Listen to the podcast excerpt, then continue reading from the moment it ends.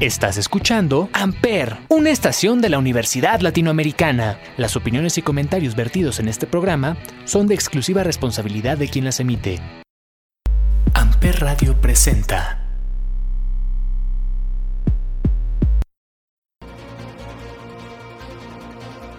En el multiverso existen diferentes realidades, de terror, drama, comedia, acción y aventura, y cada uno de ellos cuenta una historia distinta.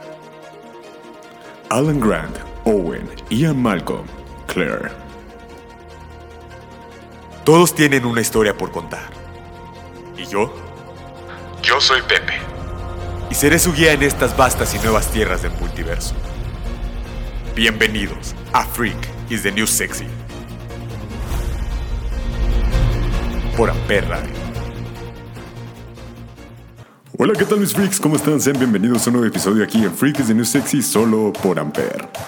Como bien saben, el día de hoy se estrena la épica conclusión de una idea que parecía extremadamente revolucionaria o más bien algo buena, pero al final resultó ser la peor idea, que es traer a los dinosaurios de vuelta a la vida y vivir con nosotros como si conviviéramos con nuestros perros, básicamente. Así que sin más por el momento, agarren sus palomitas, háganse algo de comer, porque no se sirven un refresco porque el calor está muy intenso y van pidiendo sus boletos porque hoy hablaremos de Jurassic Park. Walked alone for a long, long time. Amper, In the dark on the west side where we used to go. Thought that I was right to leave. I looked back and saw that you were gone. Find it so hard to believe all that we're still holding on. And I don't ever wanna get you off my mind. So don't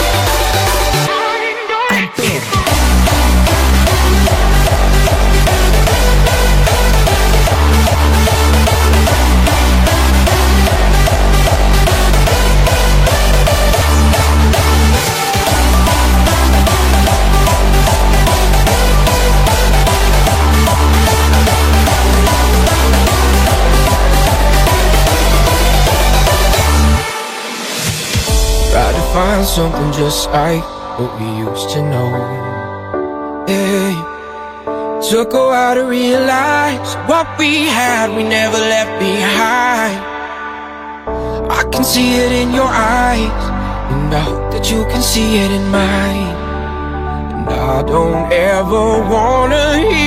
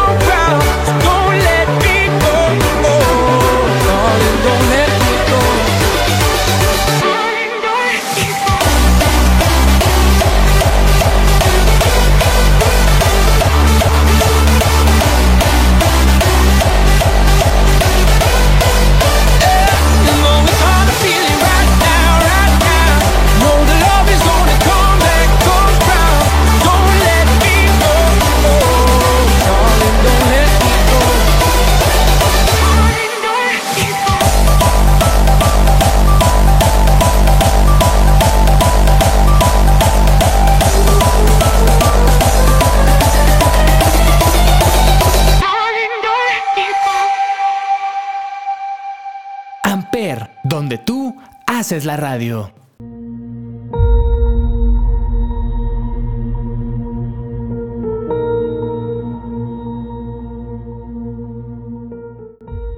¿Quién diría que una idea tan revolucionaria podría no ser la mejor de todas, no lo creen?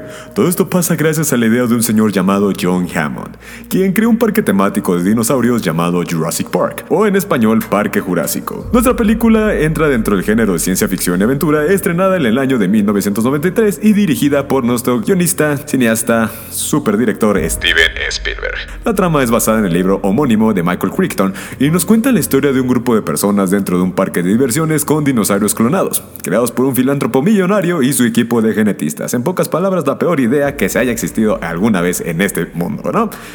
Pero curiosamente, un dato curioso rápido es que en el 2015 a los chinos o los japoneses, no recuerdo bien, se les botó la canica y lo único que quisieron agarrar a hacer, hacer una gallina dinosaurio. Pero bueno, eso es otra historia. Y retomando la parte de la historia, pues básicamente es que es una visita de evaluación o de prensa antes de la apertura al público. La idea millonaria, o sea, los dinosaurios del libro, se les hace fácil escapar y poner en riesgo a todos los que estén ahí.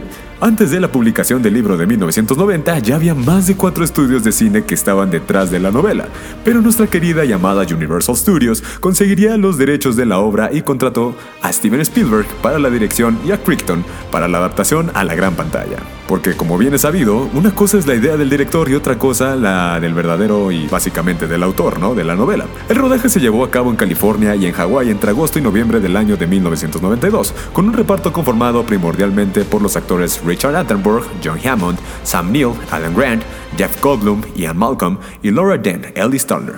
La postproducción se extendió hasta mayo del 93 y fue supervisada por Spielberg desde Polonia mientras filmaba La lista de Schindler e incluso innovadoras imágenes generadas por ordenador y modelos animatrónicos de tamaño real para recrear los dinosaurios que aparecen en la película, con apoyo de la industria Light and Magic y Stan Wilson.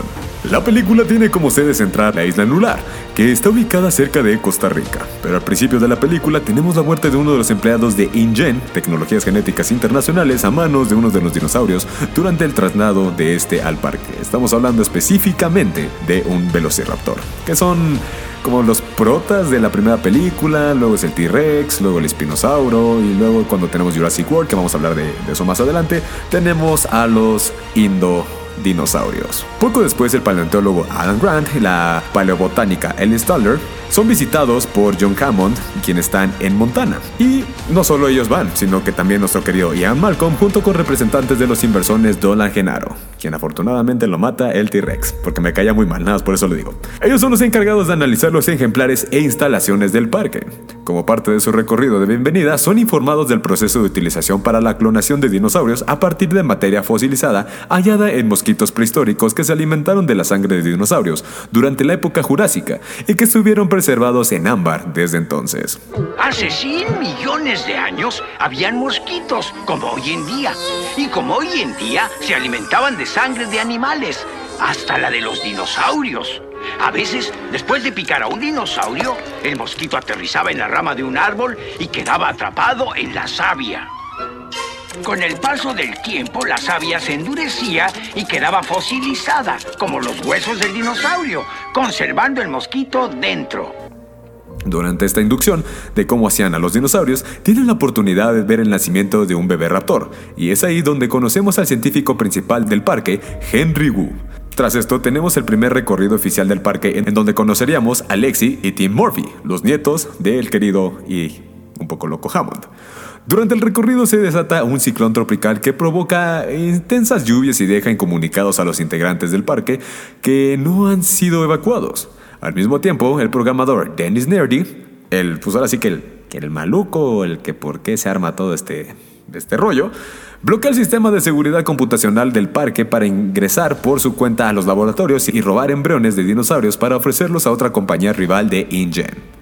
La acción de Nerdy interrumpe la corriente eléctrica de varias de las cercas perimetrales de las instalaciones que resguardan a los dinosaurios y deja sin funcionamiento a los vehículos que trasladan a los visitantes justo enfrente de nuestro primer protagonista, el tiranosaurio Rex. Eventualmente los dinosaurios escapan de sus instalaciones, incluido el T-Rex, del cual Grant y los nietos de Hammond consiguen huir tras abandonar sus vehículos, mientras que Malcolm resulta herido y más tarde es auxiliado por Ellie y por el oficial del parque Robert Muldoon. Al día siguiente, Grant y los niños se encuentran con nidos silvestres de dinosaurios en su camino al centro de visitantes, lo cual implica que han estado procreando pese a la manipulación de su material genético, porque como sabemos, Ellos son hemafroditas. Con tal de bloquear los sistemas de seguridad del ingeniero Ray Arnold, Ellie y Moldon acuden al barco de distribución eléctrica para activar manualmente los interruptores.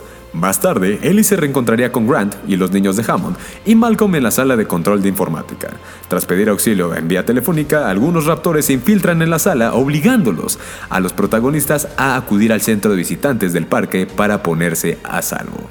En las escenas finales se muestra el T-Rex atacando a los velociraptores en el centro de visitantes mientras Ellie, Grant, Malcolm, Hammond y los niños abordan un helicóptero en el helipuerto del parque y abandonan la isla. A bordo de la, a bordo de la aeronave, los niños caen dormidos en el regazo de Grant mientras este contempla a la distancia el vuelo de unos pelícanos.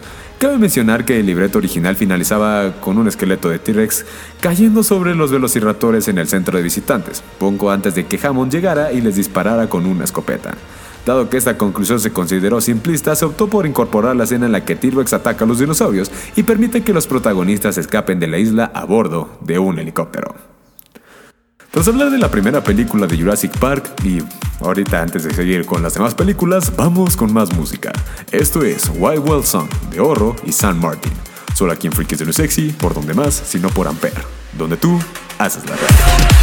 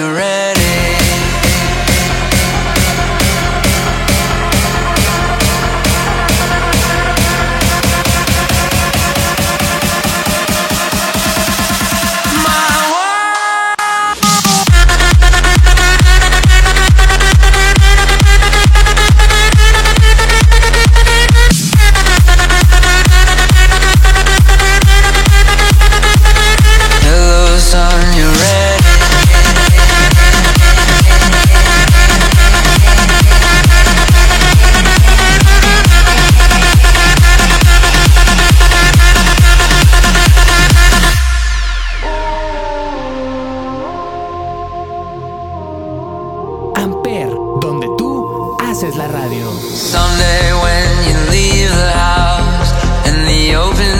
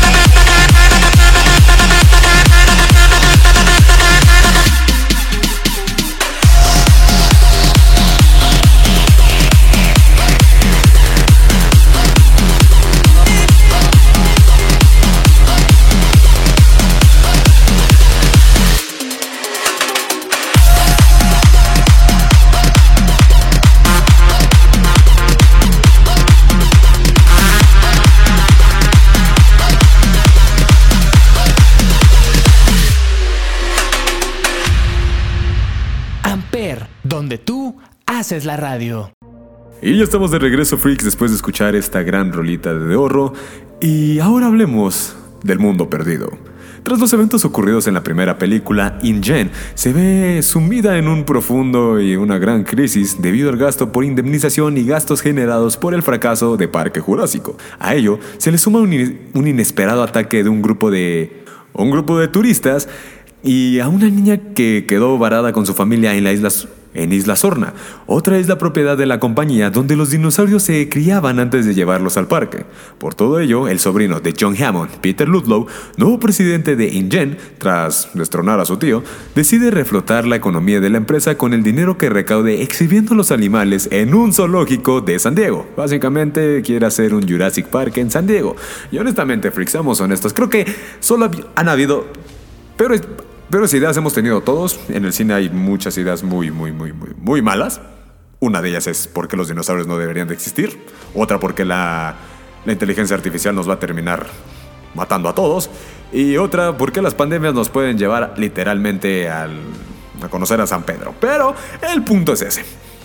Para ello contrata a Ronald Tembo, un cazador experto, y a todo un pequeño ejército de mercenarios, entre ellos el doctor Robert Brooke, un paleontólogo, Dister Stark, el segundo al mando después de Ronald, Carter, compañero de Dieter, y AJ Shu, amigo y socio de Ronald. Junto a ellos, Ludlow se embarca a un safari para capturar a las enormes bestias prehistóricas en la isla Sorna. Temiéndose esa respuesta de su sobrino, John Hammond contacta con Ian Malcolm y le cita en su casa dándole la, donde le revela la existencia de esta isla y le intenta convencer para que se una al equipo de investigación y documentación que va a ir a la isla para hacer un dioser de dinosaurios para convencer a la opinión pública de que los dinosaurios deben permanecer ajenos al ser humano dentro de la isla.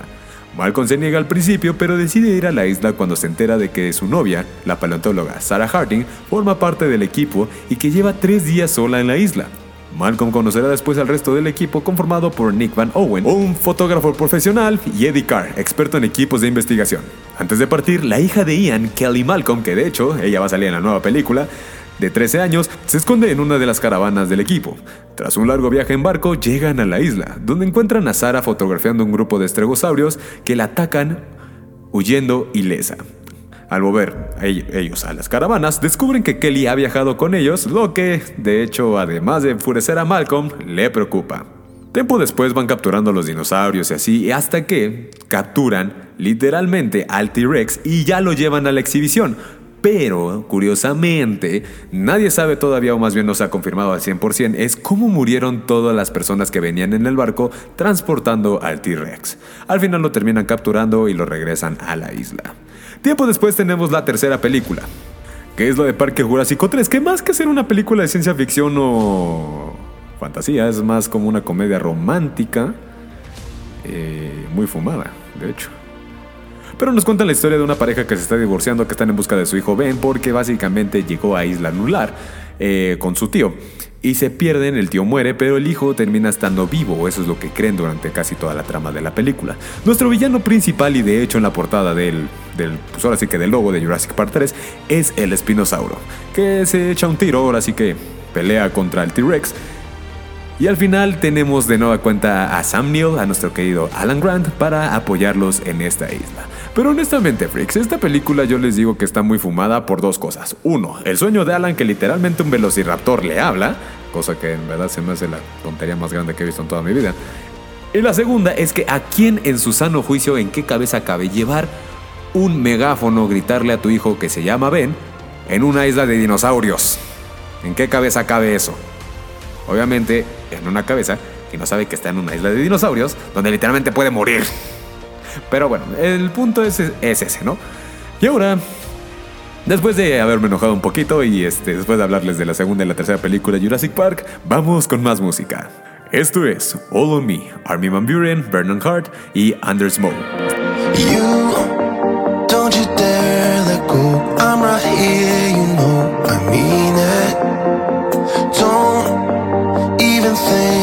thought if it's real or not. I've seen it. When your heart's been open to someone who's broken, let me take some weight off of you.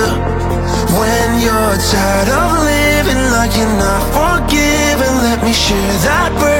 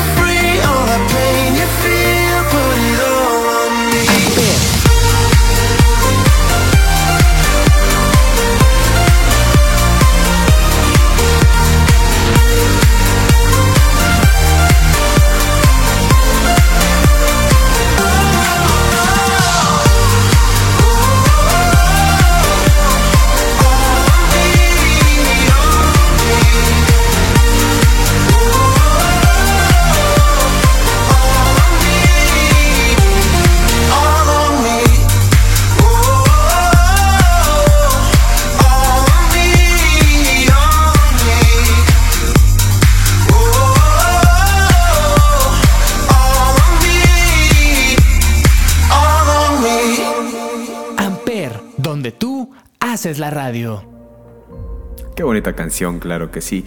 Pero ahora, sean bienvenidos y bienvenidas a Jurassic World. Un lujoso centro turístico al que acuden decenas de miles de visitantes para ver con sus propios ojos a los magníficos animales prehistóricos e interactuar con ellos. De nueva cuenta, hacen que la misma mala idea vuelva a renacer. Perdón ustedes. El parque temático Jurassic World se encuentra en la isla cercana a Costa Rica. ¿Y dónde creen que es esa, esa isla? Sí, Isla Lunar. Igualito. Qué cosas, ¿no? Esta maravilla de última generación está ideada en torno a una bulliciosa calle principal que conduce a las principales atracciones. Los niños montan amables cachorros de triceratops en el minisú. El público grita entusiasmado cuando el gigantesco mosasaurio emerge de su piscina para tragarse un gran tiburón blanco, y las familias contemplan con fascinación a dinosaurios de todos los tamaños y clases paseando libremente en sus zonas seguras. Ay, sí, ajá. La persona encargada de este perfecto funcionamiento de Jurassic World es Claire, quien recibe la inesperada visita de su sobrino Zack de 16 años y Gray de 11 años. Información importante que esta Claire no sabía que le debe de decir a Owen, que es el entrenador de dinosaurios, más bien entrenador de velociraptores, que vamos a hablar ahorita de él. Su madre Karen, que de hecho es la hermana de Claire, quiere que pasen unos días en Jurassic World, pero Claire no tiene tiempo para ocuparse personalmente de ellos y se limita a darles pases para todas las atracciones antes de mandarlos a divertirse solos. Los alucinantes animales que pueblan el parque son una creación del Dr. Henry Wu, que de hecho es el mismo genetista de la primera película. un genetista que había trabajado para InGen, la empresa que financió el primer parque temático de John Hammond y que ahora está contratado para el mítico multimillonario y financiero Simon Marsin. Para que la empresa comercial funcione relativamente bien y los visitantes sigan yendo por miles y miles y miles de días más, miles y miles de personas más, y así ofrecer una nueva atracción cada año. El Dr. Wu no tiene más remedio que ir más allá de los límites éticos de la ciencia y manipular la mutación genética, o más bien los genes, para crear dinosaurios que jamás en la vida existieron, criaturas que nunca habían pisado en la Tierra y de las que se ignoraba absolutamente todo. El enorme y misterioso Indominus Rex, o más bien, la enorme y misteriosa Indominus Rex, ha sido creada en el más absoluto secreto y pronto será presentado en la sociedad. El dinosaurio que ha vivido en total aislamiento después de devorar a su único hermana y ya es una adulta. Clary, deseosa de saber más cosas sobre el animal y la seguridad, va a ver a Owen, un ex militar experto de comportamiento animal que trabaja en una zona secreta de investigación de los límites del parque. Owen lleva años entrenando un grupo de agresivos, bueno, agresivos entre comillas, porque como sabemos en la película 2 no fueron nada agresivos, bueno, algunos.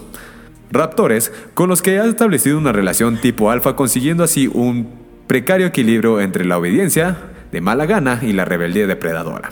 Cuando la Indominus Rex, de la que se desconoce su crueldad e inteligencia, consigue escaparse de la zona de la, que ha sido criada, todos los seres vivos de Jurassic World, hombres y animales, se ven amenazados. En ese momento, las personas de más importancia a Claire son sus sobrinos, que acaban de emprender un paseo en una girósfera, que de hecho ahí sale nuestro querido Jimmy Fallon, que ofrece una visibilidad de 360 grados. Owen se une a Claire para buscar a los dos chicos mientras la locura se desata en el parque y los visitantes pasan de observadores a presas.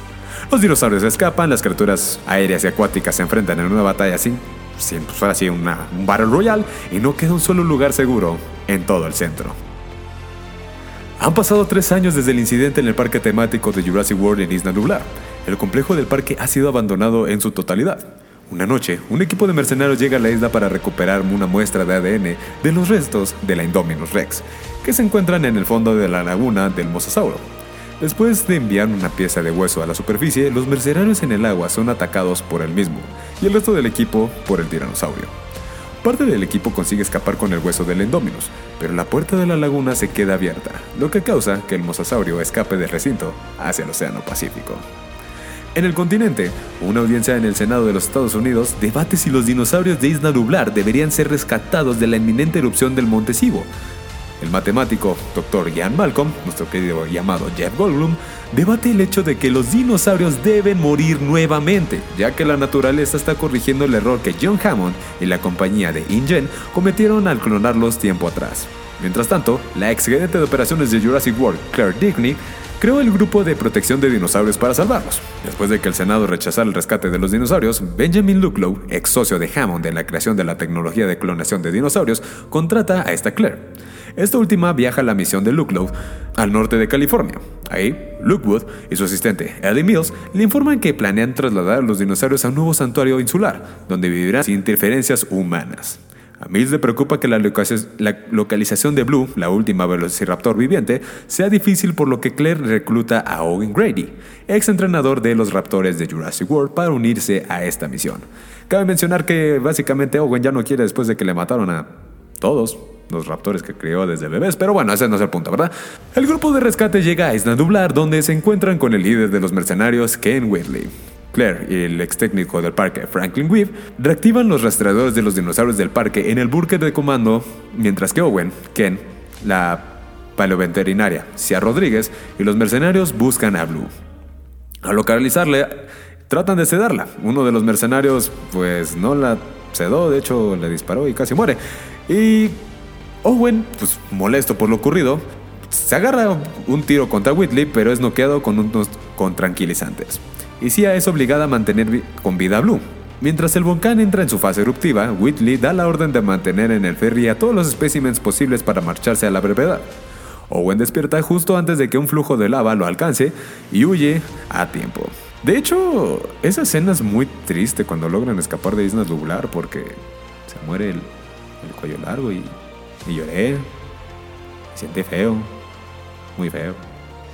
Pero bueno, tiempo después vamos viendo que básicamente esta historia pues no era como estaba planeada desde un principio, sino que era más bien para que Wu, el doctor Wu, hiciera una nueva especie de dinosaurio, conocida como la Indoraptor, un arma biológica, pues un arma biológica que es un raptor, una combinación más poderosa entre la Indominus y los velociraptores con la sangre de Blue, al igual que del T-Rex y muchos animales más. Pero al final nuestros queridos dinosaurios se terminan viviendo aquí con nosotros. Y es por eso que antes de pasar a hablar un poquito sobre la sinopsis de la nueva película que se estrena el día de hoy, Jurassic World Dominion, vamos con más música. Esto es Tarzan, Armin Van Buren y Blaze Jacks. Estás en Freakies Dino Sexy solo por Ampere Radio.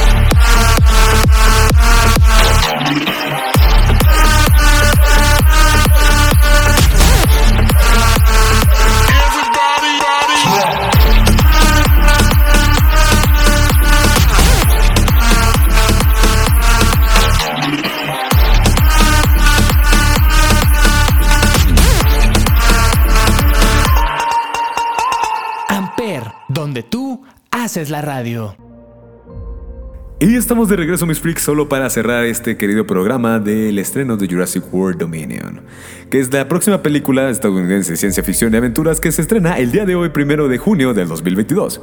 Es la secuela de la película Jurassic World, El Reino Caído o El Reino Perdido. La película está dirigida por Colin Trevor como la sexta entrega de la franquicia de Parque Jurásico y la tercera película de la serie de Jurassic World que comenzó en el año de 2015. Tiempo después de los sucesos de The Fallen Kingdom, los dinosaurios han vuelto a tomar el control de toda la Tierra, y los humanos tendremos que aprender a convivir con ellos mientras que un nuevo problema pondrá alta atención a la situación. Owen Grady y Claire Deering unirán fuerzas junto con la ayuda de los famosos paleontólogos Alan Grant y la doctora Ellie Staller, al igual que nuestro querido doctor Ian Malcolm, para resolverlo. Pero siempre nos tendremos que hacer esta pregunta. ¿Por qué siempre son más grandes. Pero mejor no lo escuchen de mí. Escúchenlo de nuestro querido Dr. Ian Malcolm. Bigger. Why do they always have to go bigger? Muchas gracias, Dr. Malcolm. Pero, freaks, ya lamentablemente tenemos que cerrar el programa del día de hoy. Pero antes, pues, ahora sí, dándole hincapié a este esta saga de películas, ¿por qué no van y ven este, si van a ir a ver la película de Jurassic Park, ¿por qué no también las ven en su casa antes de ver la nueva o incluso si la fueron a ver con su pareja, con sus primos, con sus tíos, con sus sobrinos, con, su, con sus papás, su papá, con su familia en general? Pues véanla cuando regresen a casa, vean la saga original, las primeras tres películas, bueno, yo no les recomiendo tanto la tercera, pero por lo menos las primeras dos de Jurassic Park y las primeras dos de Jurassic World. Pero ahora sí, y bueno mis freaks, eso ha sido todo por hoy. Me despido no sin antes dejarles mis redes sociales que se escriben Pepe-GT23 en Instagram y PepeGT en Facebook. Al igual de que no olviden seguirnos en nuestra página oficial de Instagram que es Freakies de New-Sexy. Y también no olviden seguirnos en todas las redes sociales de Amper que se escriben arroba Amper Radio. Y eso es la verdad, ¿no? Todos tenemos una historia por contar. En cuanto a mí, yo soy Pepe. El multiverso con todos sus mundos y sus historias son mi destino. Y seguiré investigándolo hasta el final. Nos vemos la próxima semana con más y nueva información solo aquí en Freakies de New Sexy, por donde más si no por Amper. Donde tú haces la radio.